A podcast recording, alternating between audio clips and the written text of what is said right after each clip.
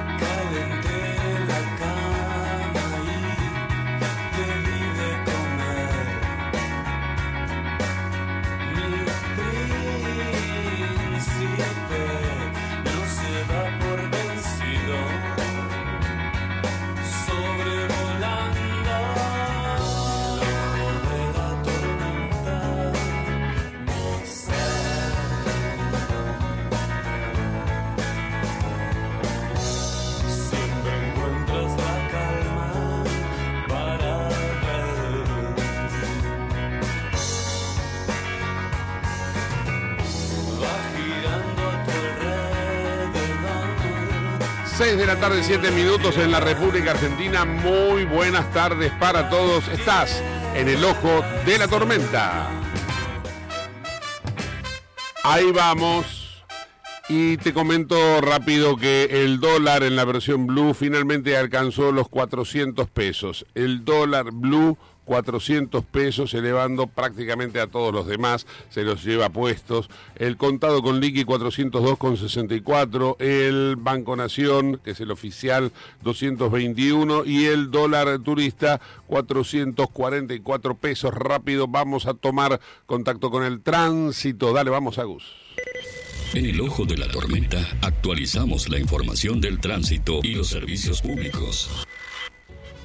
Ernesto Arriaga, muy buenas tardes, ¿cómo va?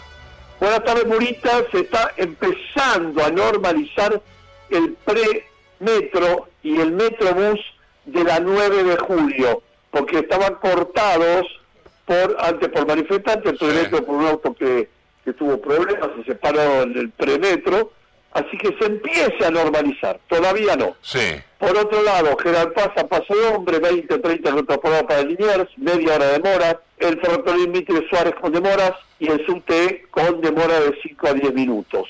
La autopista Buenos Aires-La Plata con mucho tránsito, el puente por de la bajada avenida Hipólito Yrigoyen ex Pavón con demoras, porque hay un micro eh, parado frente al supermercado de la bajada, Sí. en la provincia, Ajá. y hay un carril menos que son dos carriles. Bien. La autopista Richeri normal al aeropuerto de Seiza no hay demoras. Y la autopista, es decir, la autopista norte, la panamericana, con demora de 10 minutos, algunos autos van a 60 kilómetros por hora, porque hay muchos vehículos.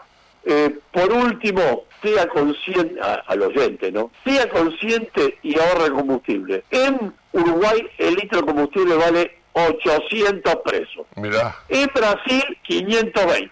sí. En Bolivia, para los argentinos, 700. Y en Chile, 580. Ahorremos combustible para que no aumente en la Argentina de 300 pesos. Ahí está. Bien, bueno, perfecto. Eh, Después todo bien, Arriaga. Dentro de las pautas lógicas, eh, bien, por suerte perdió Unión, así que estamos salvados. Sí. Y María dice que ayer se comió un pepino. Bueno, le mando un saludo a usted y a María, ¿eh? Lo quiero mucho, saludo a mi amigo Hugo. ¿eh? Ahí está, chao, chao, chao. Ernesto Arriaga con el informe de tránsito cuando son las 6 de la tarde, 10 minutos en la República Argentina. Y vamos entonces con la información deportiva, los títulos. Hugo Neira, muy buenas tardes. ¿Cómo va? Buenas tardes Gustavo, buenas tardes para todos. Con cuatro partidos se cierra la fecha número 11 de la Liga Nacional de Fútbol eh, y también tenemos Europa League, cuartos de final, ida. También tendremos ahí cuatro partidos. Vamos a hablar un poquito de Boca. eh, que es lo que está haciendo Almirón luego de la derrota con San Lorenzo, los juveniles que ha promovido el escándalo en el Bayern Múnich luego de perder 3-0 con el Manchester City y distintas novedades más que tienen que ver con la presencia de los argentinos en estos partidos de, de Europa League, mucha presencia argentina. Bien, bueno, perfecto. Eh, vamos a tener en cuenta también lo que está pasando en la ciudad de Buenos Aires, en Villa Urquiza, en el barrio de Villa Urquiza. Ha habido un intenso operativo policial con una denuncia por una toma de rehenes, que aparentemente terminó siendo una falsa denuncia eh, hecha por una vecina en un segundo piso de un edificio en la calle Tomás Lebretón al 4900, un grupo especial, agentes de la policía de la ciudad que vallaron la zona. Eh, bueno, y cuando ingresaron los policías, ¿qué pasó? Estaba la dueña en el balcón. Y a partir de ahí, la verdad que mucha información no se supo, lo único que se sabía era el intenso operativo policial, el corte de calles, el congestionamiento como consecuencia de los cortes y la conmoción de todo un vecindario. Muchísimos medios de comunicación y una expectativa que finalmente, bueno, y afortunadamente no era más que un hecho que aparentemente era eh, circunstancial. Muchos creyeron, o algunos vecinos creyeron que había una toma de redes, no lo era así, y bueno, y derivó en la nada. 18 horas 12 minutos, vamos con un auspicio y otra información deportiva. Huguito, dale, vamos. Auspicia este programa Autopiezas Pana. Más de 30.000 productos en stock y más de 30 años brindando seguridad para tu vehículo. No te olvides de visitarlos en la web pana.com.ar o llamarlos al 42504220. Autopiezas Pana, tu socio estratégico. Dirección Avenida La Plata 1933, Quilmes Oeste. Cuatro son los partidos que van a cerrar la liga profesional, la undécima fecha de la liga profesional de fútbol. Recordemos que la duodécima, el número 12, se va a jugar entre sábado, domingo y lunes. Los partidos de hoy, Arsenal, Godoy Cruz, Colón, Talleres, River, 19.30 River, Gimnasia Esgrima La Plata y 21.30 cerrarán la fecha Tigre y Sarmiento. Bueno, bárbaro. Eh, después vamos a continuar informando con eh, más detalles, Hugo. Ahora, eh, como es habitual, todos los días jueves nos visita la Asociación Civil de Vecinos de Puerto Madero, cuyos, cuyas autoridades son Malala Melsner, la presidente, y Cristina Chamorro, la vicepresidente de la asociación. Malala, Cristina, Cristina, Malala, ¿cómo están? ¿Qué tal? Buenas tardes, Gustavo. ¿Todo bien? Bien, todo bien, gracias. Muy bien, muy bien. Bueno, bueno, qué alegría. Eh, me cuentan un poco qué es lo que está pasando. Eh, hay toda una, una situación bastante compleja eh, en torno a los terrenos de la iglesia, ¿no? Sí, nosotros seguimos este, peleando por lograr que en los terrenos que la Corporación de Puerto Madero donó en el 93 al Arzobispado de la Ciudad de Buenos Aires con el uso exclusivo de construir ahí una escuela, este, se cumpla esa donación. Lamentablemente el Arzobispado de la Ciudad de Buenos Aires este, ha utilizado esos terrenos con otro fin y en este momento eh, hay una empresa que se llama Lonfaco que está construyendo ahí una estación de servicio y mm, eh, un edificio corporativo para oficinas y locales. Y nosotros como vecinos seguimos insistiendo que la corporación hizo una donación con un uso exclusivo, eh, el arzobispado se comprometió a cumplir ese cargo y nos sorprende que eh, en medio de la pandemia se hayan cambiado el uso que se le iba a dar y mm, seguimos insistiendo que se tiene que cumplir la donación. Este, los vecinos no estamos eh, de acuerdo con que un terreno dado con un fin y todos los que hemos comprado nuestros eh, eh, departamentos en la zona, sabíamos que ahí se iba a construir una escuela, porque inclusive había un cartel del Arzobispado de la Ciudad de Buenos Aires que decía claramente, en este terreno el Arzobispado de la Ciudad de Buenos Aires va a construir una escuela con nivel inicial, primario y secundario. Sí. Y después este cartel se retiró en medio de la pandemia, nos enteramos de una audiencia tarde, muy tarde, que se hizo, y, y la verdad que nos sentimos sumamente damnificados, ¿no? Porque no es lo mismo que haya una escuela, que era para el uso de todos los vecinos, de todas las familias, a que coloquen una estación de servicio con todo el peligro que implica, ¿no? sí. Eh, es de recordar que Puerto Madero es Acércate por favor un poquito más al micrófono. Ahí estamos. Sí. Eh, Puerto Madero es el barrio más joven que tiene la ciudad de Buenos Aires, por ende recientemente ha adquirido una identidad que otros barrios la tienen de larga data. Y por eso tal vez se nos eh, prejuzga como si Puerto Madero fuera un destino eh, nada más que financiero por algunos episodios ocurridos eh, hace un tiempo. Y lo que realmente nos pasa a los vecinos que vivimos, que trabajamos, que desarrollamos nuestras actividades allí, que mandamos a los hijos y a los nietos a colegios, que por supuesto hay que salir de Puerto Madero porque Puerto Madero no tiene una sola escuela.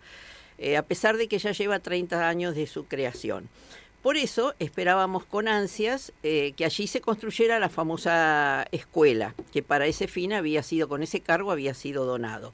Por el momento eh, no hemos visto de parte del arzobispado ninguna nota que nos diga por qué cambiaron eh, ese destino. Eh, ¿Cuál fue el motivo? ¿Por qué se hizo? ¿Qué hubo de por medio? Bueno, son todos interrogantes que los vecinos estamos esperando de las autoridades del arzobispado que nos aclaren. Eh, bueno, otra de las cosas que nosotros nos sentimos muy, muy dolidos era el, el como católicos, como practicantes, cómo la Iglesia nos ha dejado totalmente de lado por unos fines que interpretamos, y uso tal vez mal la palabra, son espurios, eh, pero bueno, no cabe otra cosa. Eh, la escuela que nosotros estábamos esperando, lejos está de construirse. Si ustedes pasan en este momento por allí, van a ver que hay un movimiento de suelos, movimientos de, de, mm, de perforación, vallado total perimetral, lejos está de construirse la escuela. Por el momento lo que avanza es la estación de servicio, que es lo que estamos viendo nosotros eh, desde afuera, desde arriba de los edificios vecinos y demás. Eh, con respecto a, todo esto, no es que los vecinos nos hayamos quedado cruzados de brazos mirando cómo se construye la hermosa estación de servicio. No, al contrario, eh, hemos eh, hecho distintas movilizaciones, nos expresamos a través de distintos medios, como ser La Nación, como ser Perfil, Clarín, Infobae. Creo que toda la gente ha podido ver en las últimas semanas las distintas notas que nos ayudan a difundir este problema. Bueno, nos gustaría que con esta mm, gran difusión se presentaran los responsables y nos citaran y nos explicaran por qué cambiaron ese destino. Bueno, hasta el momento, silencio total, como dicen, silencio total de radio. Claro, lo que nosotros decimos es lo siguiente, o sea, eh, los vecinos no están conformes y no quieren una estación de servicio y lo han explicado, como dice Cristina, en diversos medios.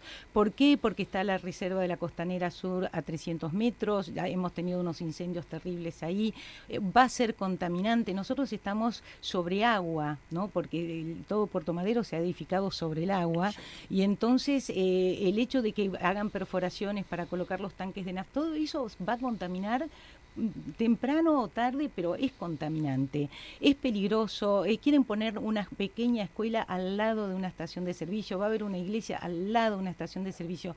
O sea, no podemos entender como vecinos, este, por qué este empeño de la iglesia de darle este fin de una estación de servicio a un terreno que iba a ser una escuela. O sea, estábamos preparados para que ahí hubiera un establecimiento con niños para que estudien y todo lo demás, y de golpe lo que vamos a tener son tanques de combustible, camiones cargando combustible, eh, con toda la peligrosidad que significa.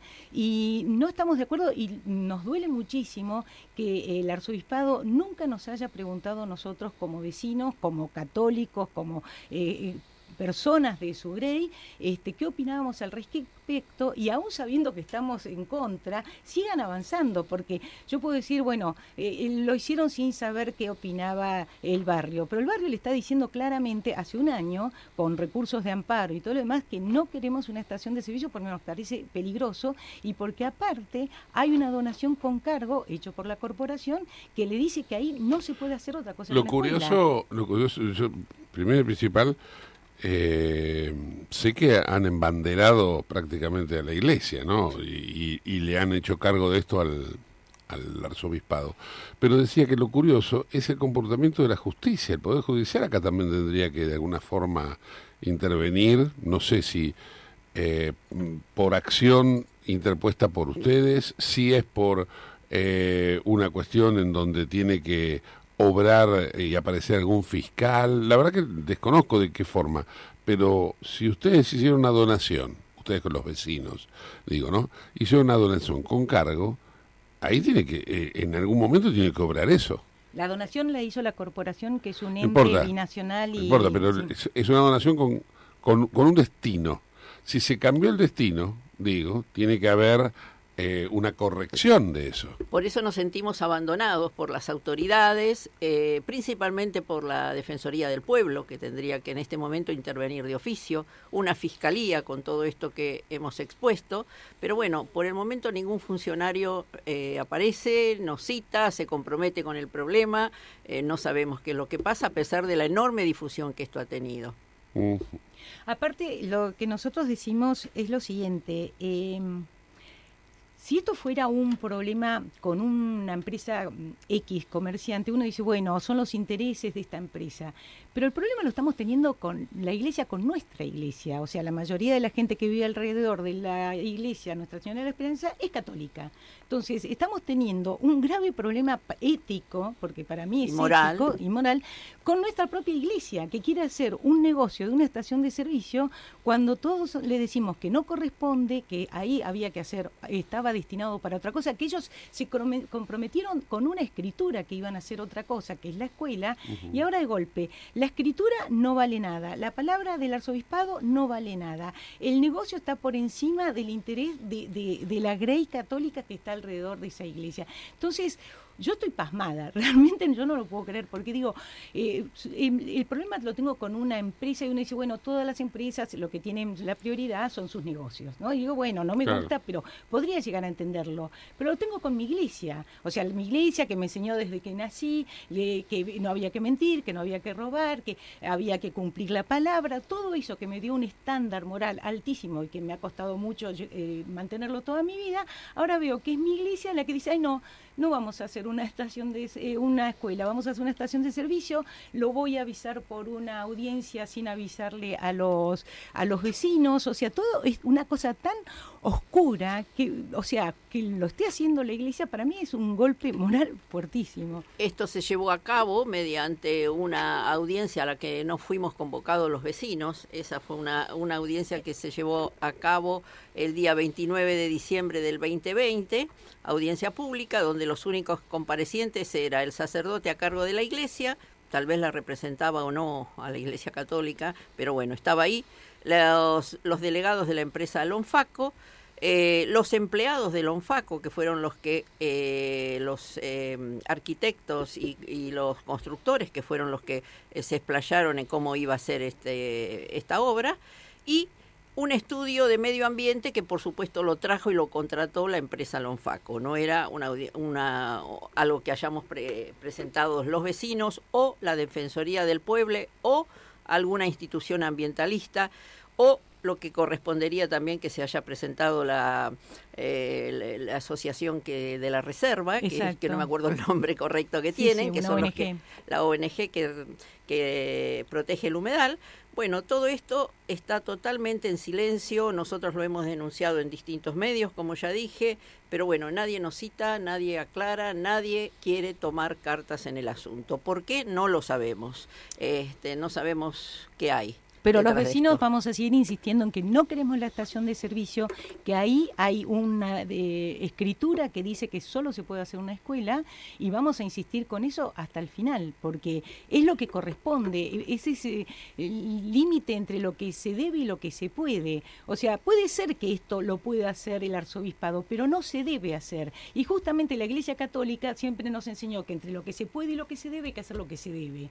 Entonces, señores, es el momento de mostrar con acción lo que durante eh, años lo dicen en las homilías. Entonces, ahora que lo demuestren con hechos, ¿qué es esto?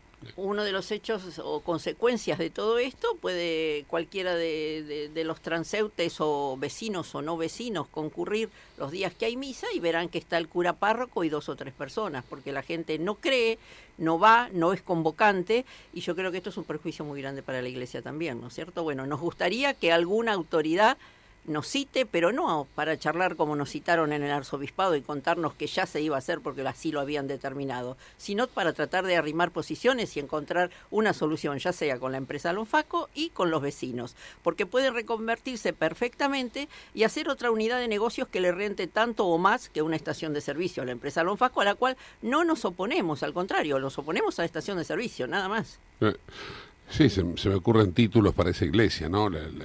Iglesia capitalista o la iglesia directamente mentirosa, ¿no? En este momento lo es. En este momento es este, Santa Mentira, Batman. ¿O no? Sí, sí. Por Dios, en fin. Bien, bueno, este, este tema me parecía a mí como que, porque lo había visto, porque había eh, pasado por el lugar y, y me llamó la atención las banderas, ¿no? Este, las pancartas, pasacalles, ahí está, no me salía la palabra. Eh, ¿Y hay algún otro tema que este, ya podemos ir anticipando para la semana que viene?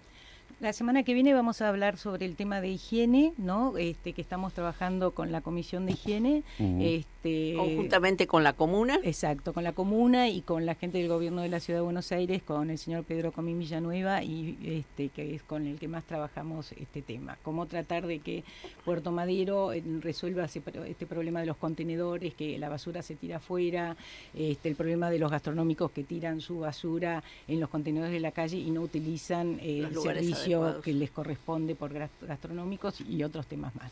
Ahí está, bien. Bueno, perfecto. Las esperamos entonces el jueves próximo con este, nuevas este, aventuras en Puerto Madero. Puedo recordar entonces para todos los oyentes, los esperamos en la página de Instagram Junta Vecinal Puerto Madero para que acerquen su opinión, para que acerquen este, fotos de, o videos de cosas que vean que son contravenciones, porque nosotros eso se lo presentamos a las autoridades y la verdad que con los hechos, con las fotos es mucho más fácil demostrarles qué es lo que está fallando y que se tiene que corregir. Claro que sí, claro que sí. Bueno, gracias, Cristina, gracias Malala. Buenas ¿eh? Buena semana. Bien, son las 6 de la tarde, 28 minutos en la República Argentina. Vamos con otra información deportiva. Hugo Naira, dale, vamos. Primer turno de los partidos de la Liga Profesional fue Arsenal recibiendo a Godoy Cruz con técnico interino, ¿no? Con el gato Oldra como técnico, después de la destitución del traductor Flores. Y fue victoria de Godoy Cruz, importantísima victoria como visitante, se complica más Arsenal con el tema del descenso.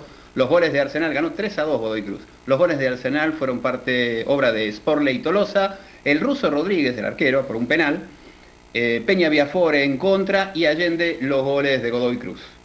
Bueno, las 6 de la tarde, casi 30 minutos, hacemos una pausa, volvemos en instantes, dale. En Late 93.1, aire fresco. Nuevos programas, nuevos conductores, toda la música. Una radio, radio pensada para ti. Diario El Sol, el matutino del Gran Buenos Aires.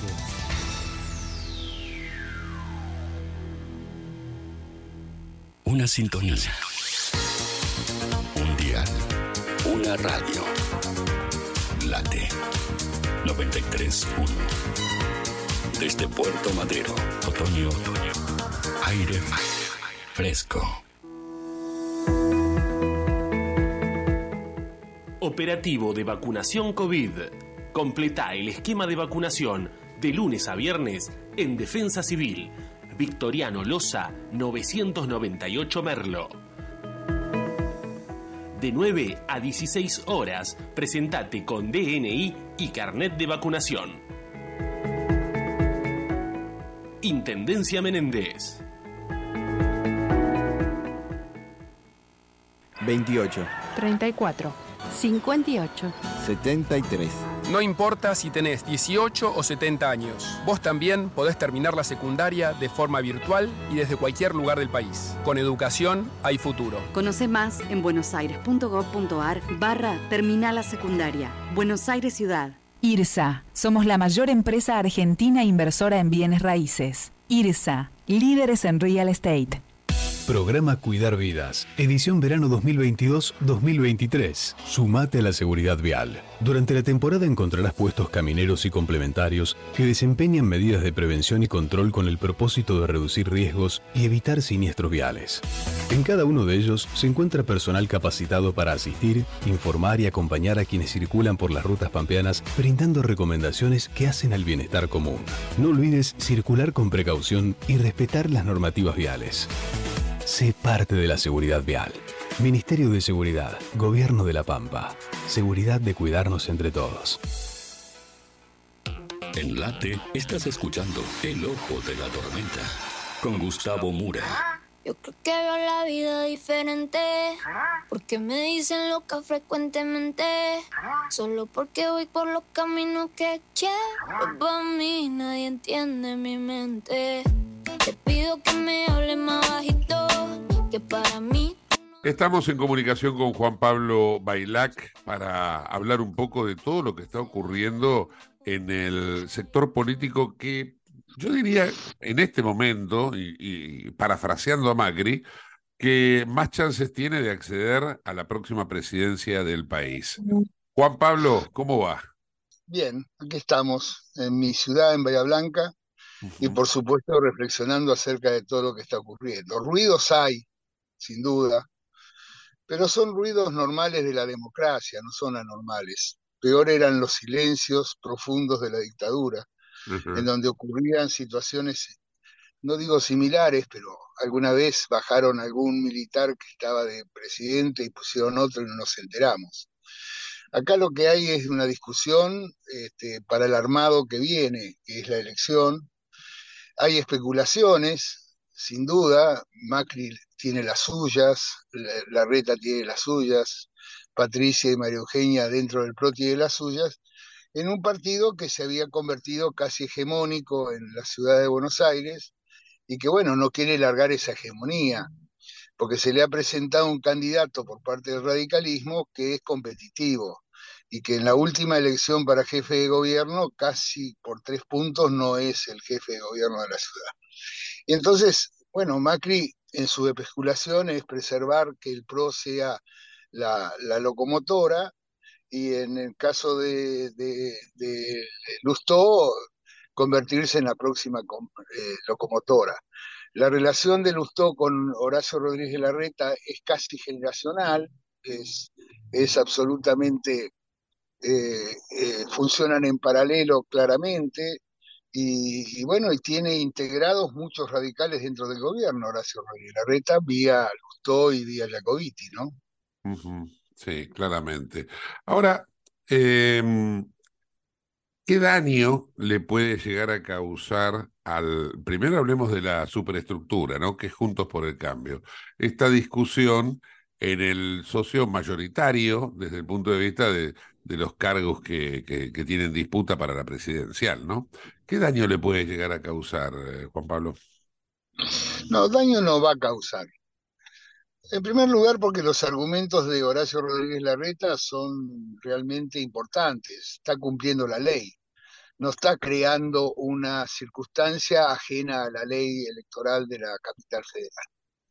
En segundo lugar, el otro argumento es que este, no puede ni Horacio, ni Patricia, ni María Eugenia Vidal, en todo caso, ponerse tan estricta como para que si esto es del PRO no entrego nada. Porque la coalición, lamentablemente por culpa del propio Macri, que no se institucionalizó, no se hizo una coalición de gobierno donde estarían establecidos en el estatuto fundacional de esa coalición de gobierno las reglas de juego, los comportamientos, la resolución de los conflictos. Es decir, eso existe en, en to todos los lugares del mundo en que hay una coalición de gobierno. Cuando se trata de una coalición parlamentaria, lo que se hace es someter a los otros partidos, que suelen ser minoritarios en términos de, de convocatoria, este, digamos, como sujetos a la decisión del que, del que tiene la mayoría. Eso no está probado porque en la última elección, en el 2021, el radicalismo tuvo éxitos resonantes, creció enormemente en capacidad electoral y me parece que el PRO tendría que empezar a reconocer que sin el radicalismo no llega y el radicalismo sin el PRO tampoco llega. Con lo cual no hay manera de que eso se rompa y sobre todo porque la sociedad está pidiendo que estemos juntos.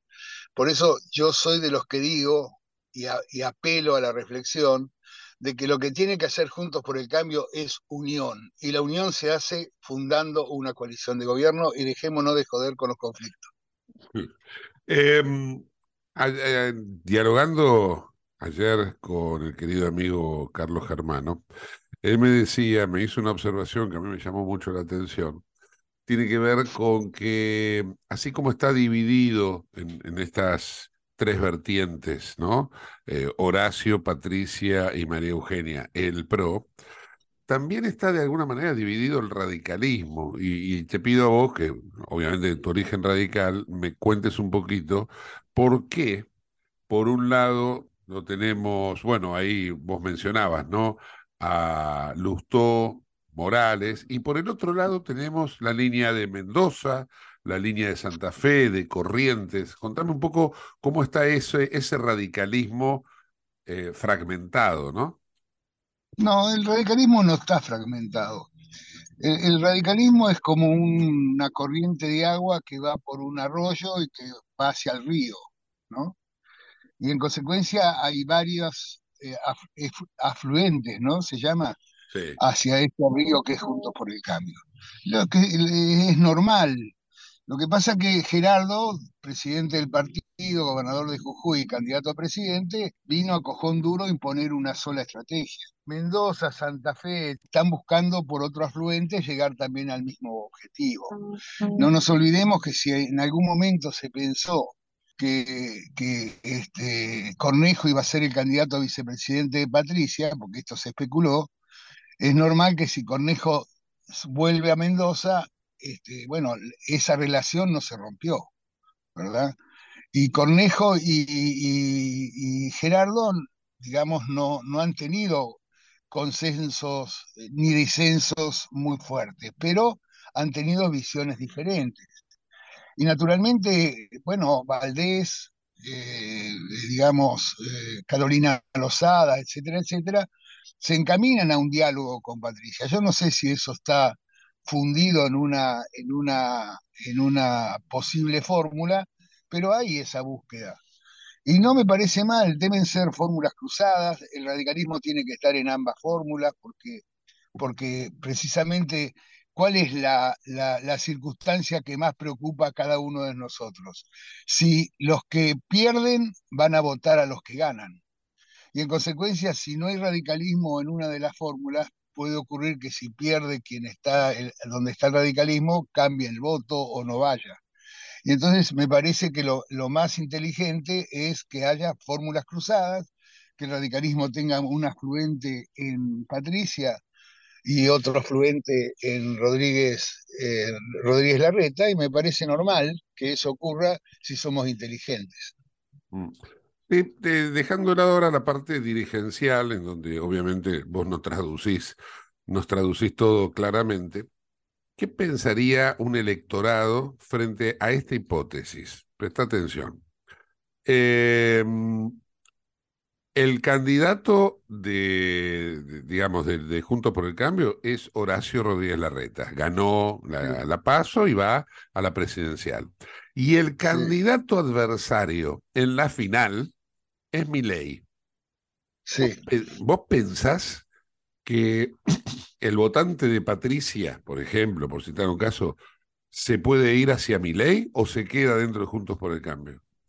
No, el peligro no es el votante de Patricia, el peligro son los K. Porque si, si ley va al balotaje, eh, es una colectora K, ley. ¿A quién crees que va a votar el kirchnerismo? Este, no, el votante de Patricia va a votar a Juntos por el Cambio finalmente, como el votante de Macri, como el votante de quien sea, va a votar, porque, porque sabe que ahí está la racionalidad. En el caso de Milei es una representación del que se vayan todos del 2001, que hoy está encarnado en él. Es un populismo de derecha, es un, es un señor con, con fanatismo por los Bolsonaro, los Trumps, los Vox de, de España. O sea, es un señor que además ha tenido errores garrafales para una sociedad como la Argentina. Vender niños, este, eh, digamos, eh, armar a toda la sociedad, digamos, es no tener, eh, digamos, claridad acerca de lo que la sociedad argentina ha vivido los últimos 50 años, 60 años, ¿verdad? Nosotros tuvimos una guerra intestina acá, tuvimos terrorismo de Estado, tuvimos, este, digamos, circunstancias complejas de violencia, y entonces armar a una sociedad como pretende el señor Milei, la verdad que es de locos. Eh, si en, si en, en, este, en los Estados Unidos, que es una sociedad, eh, digamos, más ensamblada que la nuestra, donde hay menos pobreza, donde hay más bienestar, etcétera, etcétera, hay una, una ley del rifle que les permite armarse a la gente y hay ciento y pico mil atentados por año, la verdad que me parece que en Argentina una circunstancia como esta, ni hablemos del caso del, del señor que manejaba el colectivo y le pegaron un tiro. Digamos, eh, es una, eh, digamos, es una falta de razonamiento acerca de nuestra propia historia que mi ley tiene, porque él quiere seguir lo que Trump promovía, quiere seguir lo que Vox promueve en, en España o Bolsonaro en Brasil. Y me parece que la resolución de los conflictos en democracia en Argentina exigen gente un poquito más razonables. y, y, como el tipo de pronto dice los radicales son todos comunistas, bueno, joda, ¿viste? No, no, no, no conoce la historia, ni del radicalismo, ni la historia del socialismo y del comunismo. Cuando vos decís que le temés, por último, Juan Pablo, cuando vos decís que le temés a Milei en esa final, por el voto kirchnerista. ¿Estás diciéndome también que es porque mi ley es mucho más fácil de voltear eh, en, la acepción directa de la palabra, eh, de voltear el gobierno de mi ley? Sabido es que el peronismo cuando no está en el poder hace lo imposible por acceder al poder de cualquier forma, ¿no? Mira, yo lo que creo es que eh, mi ley está rodeado de ex menemistas, ex dualdistas, gente de la derecha argentina, de la ultraderecha argentina, y muchos jóvenes que ven en él eh, la posibilidad de comportarse en rebeldía. Y no, no, yo no, no castigo a los jóvenes, ni siquiera a sus votantes. Lo que castigo es al propio Milei, que siendo un candidato único, no se le conoce quiénes van a ser los ministros, no se le conoce quiénes van a ser los candidatos a diputados. Bueno, algunos sí, Bussi en Tucumán, una chica ahí en Avellaneda, concejal, que hace pornografía. En fin, me parece que es demasiada disrupción para un estado de la sociedad argentina este, muy caliente. Eh, digamos, una, una sociedad argentina está muy enojada, muy frustrada, muy imponiendo fracasos a todos, y me parece que es una suerte de, eh, ensueño que tiene mi ley de creer que él va a resolver los problemas del país. Juan Pablo, te agradezco muchísimo el tiempo que me has dedicado, que nos has dedicado a todos. Un abrazo enorme, querido Gustavo. Un fuerte abrazo. Juan Pablo Bailac en el ojo de la tormenta. Auspicia este programa CRIBE. CRIBE es un centro de rehabilitación integral que está ubicado en Villa Ballester, provincia de Buenos Aires, certificados con normas de calidad ISOIRAM. El centro CRIBE ofrece, entre otras terapias, tratamiento de rehabilitación por ozono. La página web es www.cribe.com.ar, sino en facebook.com barra cribecom. CRIBE queda en Independencia 5182 Villa Ballester. Los teléfonos 4768-6774 o 4767-6296. CRIBE, Centro de Rehabilitación Integral Belepoc. Vamos a tomar contacto internacional ahora con Romina Rinaldi, que está en España, en Barcelona. Hola, Romy. Hola Gus, hola a todos los amigos del Ojo, espero que estén teniendo una muy buena semana. Desde Barcelona les paso a contar las noticias más importantes a nivel de política internacional en el día de hoy y de la semana. Por un lado, vamos a ir a Marruecos, donde el presidente del Senado, Hakim Benhamaj, ha pedido a los ciudadanos marroquíes que se, involucren en la política española con el fin de defender los intereses de la patria. En un discurso pronunciado en Rabat, Benhamaj criticó a la política española en relación al Sahara Occidental y dijo que Marruecos debe estar preparado para poder hacer frente a cualquier agresión en defensa de su integridad territorial. Esto se da teniendo en cuenta lo que es el volumen migratorio que existe desde Marruecos hacia el país europeo hace ya muchísimos años y que hace que exista una gran comunidad marroquí a lo largo de España, donde estos ciudadanos españoles de origen marroquí son a los que se les está pidiendo que se involucren activamente en la política del país europeo. Además, el presidente del Senado marroquí llamó a la comunidad internacional a respetar la, la soberanía del Reino Alawita y no interferir en los asuntos internos.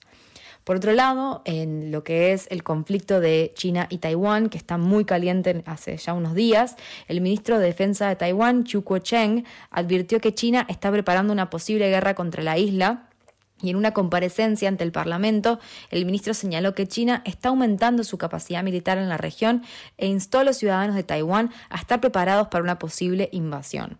Además, afirmó que la cooperación con otros países en este caso va a ser esencial para hacer frente a la amenaza china eh, y esta advertencia se da en el medio del aumento de la actividad eh, militar de China en Taiwán y un deterioro en las relaciones en estos países, donde Taiwán anunció firmemente que va a llevar a cabo maniobras militares en respuesta a la creciente actividad militar eh, que tiene China y el presidente de Taiwán, Tsai Ing-wen, declaró que la isla está preparada a defenderse de cualquier agresión y vuelve a instalar a la comunidad internacional a pedir el apoyo hacia Taiwán en esta lucha contra la intimidación e interferencia china. Las maniobras militares van a incluir ejercicios de defensa aérea y civil eh, y naval eh, también y se prevén de que se van a llevar eh, a cabo en las próximas semanas y que se involucren miles de soldados. La situación en el estrecho de Taiwán es muy tensa y la comunidad internacional actualmente ya está monitorizando la situación para poder ver una posible desescalada del conflicto o evitar esta escalada. Por otro lado, nos vamos a la guerra de Rusia contra, eh, contra Ucrania, donde el conflicto entre estos países ha generado una gran preocupación en la comunidad internacional ya hace tiempo. Vamos en el día 400 de la guerra. Y en las últimas semanas ha habido un aumento de la actividad militar rusa cerca de la frontera ucraniana, lo que llevó a Ucrania a pedir ayuda a sus aliados internacionales. Y como contraofensiva, Rusia lo que hizo fue anunciar eh, el, exitoso, anunciar que realizó, de hecho, un exitoso disparo de una prueba avanzada de un misil balístico internacional, lo que se conoce como el ICBM, en el medio de la guerra y el lanzamiento lo que hizo fue generar eh, muchas preocupaciones en la comunidad internacional, ¿no? especialmente después de que también Moscú suspendiera ya hace un mes y medio su participación en el nuevo tratado de desarme nuclear eh, START. Mientras tanto, España también confirma que enviará seis tanques Leopard en las próximas semanas a Ucrania por vía marítima antes de que finalice el mes de abril. El anuncio se hizo después de que haya, eh, de que se mm, haya eh, celebrado una reunión entre la ministra de Defensa eh, española Margarita Robles y su homólogo ucraniano Oleksiy Resnikov.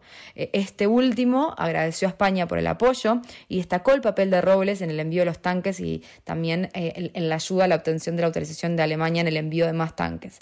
Estos tanques se supone que llegarán en las próximas semanas.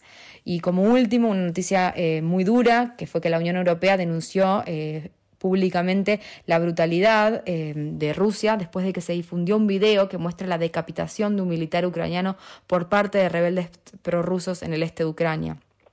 El portavoz del alto representante de la Unión Europea declaró que esto es un acto inhumano, que es una violación flagrante al derecho internacional y llamó a todas las partes involucradas en el conflicto a respetar los derechos humanos.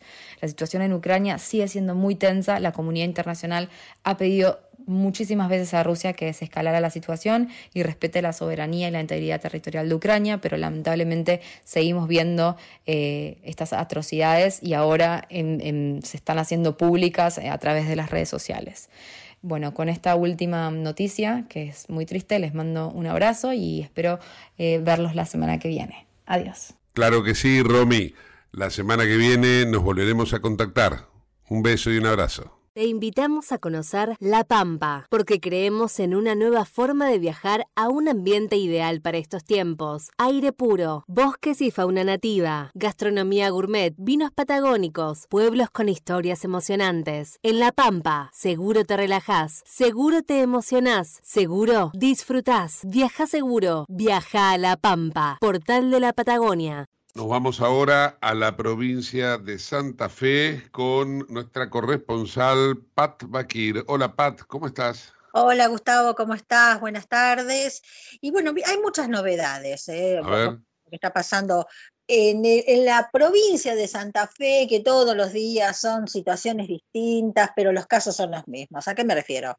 Son distintas personas de pronto que pasan los eh, procedimientos de las balaceras. Eh, yo adelanté en la semana que lo, una noticia en desarrollo fue que el sábado a la madrugada habían baleado dos colegios en Rosario, dos colegios públicos, en la cual los profesores, los maestros, mejor dicho, por ejemplo, escuela primaria, eh, no quieren saber nada de ir a estudiar. Esa es la verdad.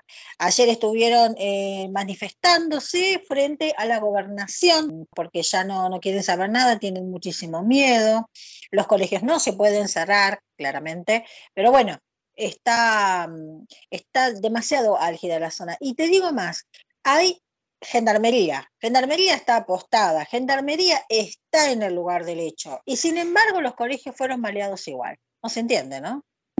Todo esto vinculado a la, la, las bandas de narcotraficantes. Totalmente, totalmente. Las bandas de narcotráfico que están mandando a la orden del día. En Rosario, la ciudad de Santa Fe no es la excepción, también está bastante peligrosa, sobre todo por la noche. Eh, también la gente va a manifestar eh, ahí a, la um, alcaldía, o sea, a la intendencia, perdón, de donde está Emilio Jatón, que es el intendente de la ciudad. Y bueno, están, este, también van, protestan y qué sé yo, pero la inseguridad continúa y estamos viviendo una situación muy extrema. Es lo único que dice Jatón. No tiene apoyo, la policía no, no, no debe ser lo suficientemente, eh, no sé, para mí el número de policías es muy escaso, eh, los barrios acá no son muchos, los peligrosos, ¿no? Porque hay muchos barrios, pero no son muchos los barrios peligrosos. Pero evidentemente después te enterás que en las localidades aledañas a 35 o 40 kilómetros de la ciudad de Santa Fe llevan detenido a los mismos comisarios de las localidades. Te puedo hablar, por ejemplo, de Laguna Paiva, que es un lugar donde eh, tiene 17.000 habitantes. Eh, hace poco lo detuvieron, lo sacaron de la comisaría esposado al comisario, que se supone que tiene que, velar por la seguridad de los ciudadanos. O sea, es un tema, la verdad te digo, es un tema. Eh, en lo que se refiere a este, este faltante de elementos de seguridad, me pregunto, ¿qué ocurrió con los efectivos del ejército que habían sido enviados desde el gobierno nacional? Ese es otro tema. La verdad que el ejército nunca llegó. El ejército nunca se los vio. Este, y bueno, viste, es como que vos decís, eh, ¿cuándo van a tomar conciencia de que hay que poner mano dura, Gustavo. Esa es la verdad. Vos hablas con la gente en Rosario, y mismo en la ciudad de Santa Fe, y ellos te decían, cuando estaba Patricia Bullrich, esto no pasaba. Esto no pasaba. Nosotros estábamos tranquilos. A las 5 de la mañana regresábamos de nuestros lugares y no nos pasaba nada. Hasta las 3 de la mañana estábamos sentados tomando mate en la vereda. Ahora esto ya no existe. Están todos atrincherados en sus casas, llega a las 6 de la tarde, 7 de la tarde, entran corriendo y no salen hasta el día siguiente. Ahí eh, hay un reclamo de habitantes de Rosario que piden que la ciudad adhiera a la ley provincial del Día del Familiar y Víctima de la Inseguridad, que esto es el, el 3 de mayo, el 3 en, de mayo. en homenaje a un joven asesinado por un robo en la ciudad de Santa Fe, pero bueno, eh, se fue, se, se, institucionalizó para toda la provincia. Eh, hubo manifestaciones sobre este particular. Eh, ¿qué, qué, ¿Qué más nos podés contar sobre eso? Mira, sí, es tal cual como vos lo comentás, es, es acto seguido lo que te estaba por comentar también. Eh, fue en pleno centro de la ciudad de Santa Fe en su momento. Eh, Marianela Brondino, Brondino es. Brondino, Brondino, mm. tal cual. Si vos no tenés las fuerzas este, que estén agrupadas y las fuerzas que están separadas bajo todo punto de vista y que también ellos están y no están, Entonces, no hay em, leyes, no hay decretos, no hay absolutamente nada que, respalde esa situación, claramente. Eh, te repito, acá la gente en la ciudad de Santa Fe van a hacer manifestaciones porque todos los días están asaltando a alguien. Los, barrios por ahí más eh, importantes, hay un barrio que se llama Guadalupe, que, es, un barrio como decir Recoleta, si querés, em, nada, todos los días tienen entraderas, todos los días tienen, y heridos, ni hablar, ni hablar. La verdad que este, vamos a ver qué es lo que va a pasar cuando llegue el 3 de mayo, si hay esta manifestación, posiblemente la estemos cubriendo, pero la verdad que la gente está muy desesperanzada, no quieren saber nada con nada. Bien, Pat, no sé si tenés algo más para contarnos este, desde Santa Fe. Por ejemplo, lo que, siguiendo quizás en la misma línea, el gobernador Perotti está en la ciudad de Buenos Aires, precisamente en el Congreso, porque en teoría hoy el Senado tiene que aprobar las fiscalías. Se necesita tener esa ley, Gustavo. Necesitamos sí o sí acá en Santa Fe que lo aprueben, si no esto está eh, vacante y no se puede proceder, ¿se entiende? eh, este tipo de, del narcotráfico y, demás, el vandalismo y, asaltos y, todo, todo lo que tenga que ver con, con, vándalos, porque no tenemos las fiscalías todavía, si están conformadas, ya está la gente nombrada y todo, pero necesitamos que nos den la autorización desde el Ministerio de la Acusación, que todavía el Senado de la Nación no ha hecho nada. Entonces el gobernador Perote lo que hizo se apersonó allí en el Senado y bueno, ahora este que está, este, bueno, esperemos que de alguna manera lo aprueben, ¿no? Y por lo menos se venga con esa buena noticia. Eh, bueno, ni hablar del dengue que está tremendo. Tenemos una mujer que murió lamentablemente en el hospital Cushing, acá en la ciudad de Santa Fe. Eh, y por último te cuento algo de deporte que es importante, que finalmente Sebastián Méndez es el nuevo DT de Unión de Santa Fe. Pat, te mando un cariño y bueno, nos reencontramos la semana próxima. Claro que sí, muchas gracias, Gus. Chao. Pat Bakir, desde la provincia de Santa Fe, en el ojo de la tormenta. Late 93 lunes. Aire de radio. Aire de otoño. Aire fresco. fresco.